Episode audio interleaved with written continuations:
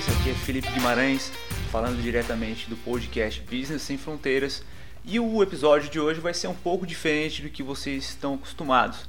Nesse episódio a gente vai abordar sobre aquelas empresas que vocês mandaram lá no meu direct, meu direct não, na verdade, mandaram lá no meu stories onde eu abri uma enquete perguntando para vocês quais empresas que vocês gostariam que eu falasse lá no podcast e também esse mesmo essa gravação que eu estou fazendo aqui também vai lá para o YouTube. Então, caso você prefira ouvir no YouTube, você tem essa opção. E caso não, pode ouvir direto no podcast, aí, lavando a louça, correndo, fazendo a sua atividade aí e tornando o teu dia mais produtivo. Então, antes de mais nada, quero fazer alguns, avi alguns avisos para vocês aqui. Não se esquece de seguir aqui o podcast para ficar antenado aí com as próximas os próximos episódios que virão e também é, já se inscrever no YouTube aqui. É, ainda não tem nenhum vídeo, esse provavelmente vai ser o primeiro vídeo, mas já deixa inscrito aí para acompanhar os próximos vídeos. Então, sem mais enrolações, vamos falar da primeira empresa que a gente separou para vocês aqui e que vocês votaram lá, né? Que a primeira empresa é a Santos Brasil, que é o código STBP3, né? Então, o que, que ela faz na verdade? Né? Ela basicamente ela opera instalações portuárias. Né? O que, que seria isso? É a prestação de serviço que ela faz para armazenagem de contêineres, basicamente. E ela tende, ela quer operacionalizar de forma mais rentável essa operação, buscando uma sinergia, prestando outro tipo de serviço que seria a parte de serviço logístico, né? Porque uma vez que ela tem esse, essa é, como é que eu posso falar? É, essa armazenagem, nada mais justo do que ela prestar o serviço também de logística. É, feito isso, a gente pode destacar alguns fatos aqui que a empresa apresenta, isso são, são fatos, não, não é uma questão de opinião, né? A receita dela, ela está estagnada há mais de uma década, né? Então, tem muitas pessoas que gostam muito dessa empresa, então eu gosto sempre de destacar os pontos que ninguém gosta de olhar muito, não gosta muito de falar, né? Todo mundo olha com um olhar mais otimista para as empresas e eu gosto de ter um pouco pé mais no chão e mostrar a realidade que acontece para que você possa tomar a melhor decisão, né? Lembrando que isso aqui não é uma recomendação de compra, nem de venda, nem de nada, né? Você tem que buscar as informações. Tudo que eu falar aqui, você deve conferir lá no site de relacionamento com o investidor e fazer suas próprias buscas por informação, né? Então, Basicamente, a receita dela está estagnada por mais de uma década, ficando ali entre 800 milhões é, e 1 bilhão e 300, né? mais ou menos ali o que, que ela tem apresentando. Então, ela não mostra um crescimento ao longo do tempo, né? o que é algo que é um pouco satisfatório, na verdade. Né? E de 2015 para cá, a margem operacional dela foi bastante reduzida, ficando na casa entre 2 e 9%. E antes disso, a margem é, operacional dela ficava na casa de 30%, né? Então isso é só a margem operacional, né? nem a margem líquida, né? Então é, é um ponto negativo a meu ver, né? Agora passando para o lucro líquido, que é a última linha lá do DRE, em 2015 a 2017 os resultados foram negativos e em 2018 o resultado foi positivo, mas foi um resultado pífio, né? Chegou na 2018 foi de 4 milhões e em 2019 17 milhões. Ou seja, né, isso para uma empresa do tamanho dela é praticamente nada. Né? Isso nos leva à margem líquida que ficou próxima ali dos 2%, que é muito baixo e que uma margem dessa, qualquer imprevisto que a empresa possa ter, acarreta na, na, na perda da lucratividade dela. Né? Ela vai apresentar resultados negativos. Então é outro ponto negativo que eu vejo na empresa. É, o ROI dela está na casa do 1%, ou seja, uma empresa que não está crescendo. Como a gente falou lá, a receita é, dela está estagnada durante esses 10 anos e o ROI dela está em 1%. Né? Então o que, que a gente espera de uma empresa que está, é, digamos, estabelecida já, é o que aparenta pelo menos, é que ela paga dividendos. Vamos ver se ela paga dividendos não, ela não paga dividendos. Então não, não me atrai muito esse tipo de empresa. Né? Por mais que tenha alguma perspectiva de melhora no setor, uh, não me agrada muito pelos resultados que ela vem apresentando. Né? Tudo que é posto no mercado é uma, é uma perspectiva de ganhos futuros. Né? Então essa empresa no momento ela não tem demonstrado nenhum resultado satisfatório, né? O que é precificado nela é resultado futuro. Então, resultado futuro a gente não não consegue se basear muito bem, né? Então, aqui queria abordar outro ponto aqui. Há dois pontos positivos dela. Ela não tem dívidas, né? A dívida dela é muito baixa e a liquidez corrente dela, que é a capacidade dela de arcar com seu, suas obrigações no curto prazo, ela está alta, né? ela está acima de 1. Né? Quando ela está abaixo de 1, quer dizer que o passivo circulante dela é maior do que o ativo circulante. Então, esse é um indicador que eu gosto bastante de olhar. Agora, fatores de riscos. Tem alguns fatores aqui que eu quero passar para vocês. A capacidade dela para aumentar a operação é, depende muito da melhoria e a expansão da manutenção das ferrovias. Né? Então, é um setor também que é, é um pouco complicado. Né? É, o setor, a malha ferroviária no Brasil sempre foi deixada um pouco de lado.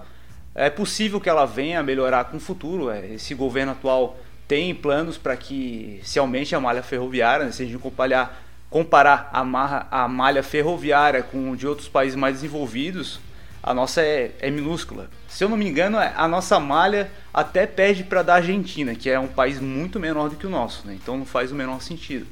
Um, ela tem uma forte dependência do comércio exterior, né? então para que os resultados dela melhorem, ela depende muito do cenário macroeconômico. Então é que é difícil se analisar um cenário macroeconômico, então é outra coisa que corrobora o meu pensamento de não gostar tanto assim dessa empresa. Um, a própria empresa fala que para que a, ela atinja um crescimento, ela precisa de investimentos significativos.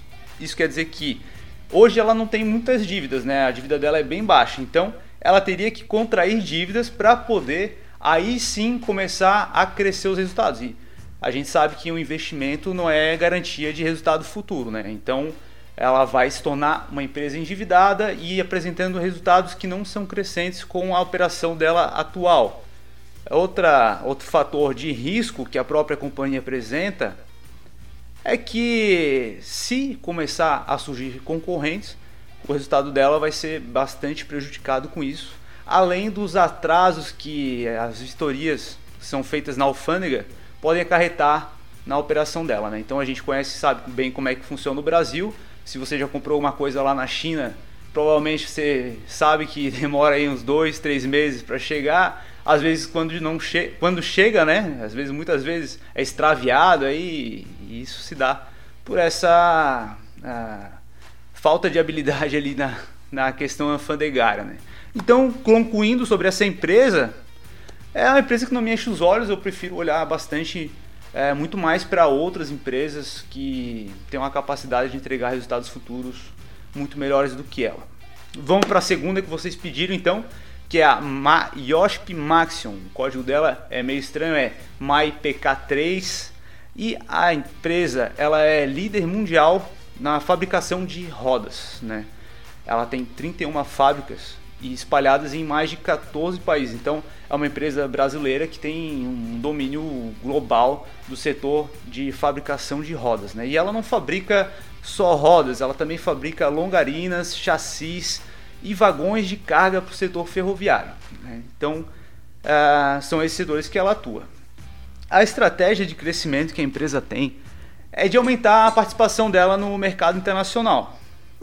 E ela se dá isso através da aquisição de outras empresas, bem como da produção, é, é, produção não, da a, a construção de novas plantas industriais, né? Ela também tem o interesse em desenvolver outros produtos para que ela possa oferecer aos clientes dela. Hoje em dia ela tem muitos clientes, ela a Ford, é, praticamente todas as montadoras são clientes dela, né? Ford, é, Hyundai, é, Volvo, Land Rover, toda empresa aí tu, de montadoras de carro que tu pensar provavelmente é cliente dela, né? É, alguns pontos negativos dela. A margem líquida dela é bastante baixa, conforme ali na, na Santos Brasil também é, um, é algo que não me agrada muito, que qualquer alteração ali da operação dela pode converter para prejuízo. É, devido a essa pandemia atual, o endividamento dela foi para casa da do, dívida líquida pelo EBITDA está na casa do, das três por três vezes, né? então está começando a ficar num patamar um pouco perigoso, mas acredito que não não vá é, acarretar nenhum prejuízo maior, tendo em vista que foi levado pela pandemia, né? Não foi algo é, por decorrência da operação dela mesmo, né?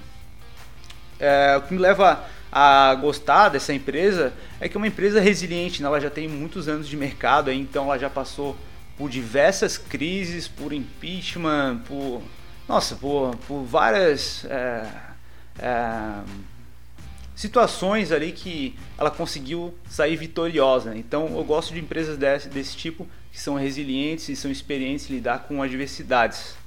Uh, outro ponto que me agrada também são alguns indicadores fundamentalistas que ela tem apresentado. Né? Ela caiu bastante nessa pandemia, é, é, é claro, né? porque ela depende muito do setor automobilístico para poder rentabilizar. O lucro líquido dela caiu bastante né? Nesse, nesses últimos trimestres. E isso fez o preço, a meu ver, ficar um pouco.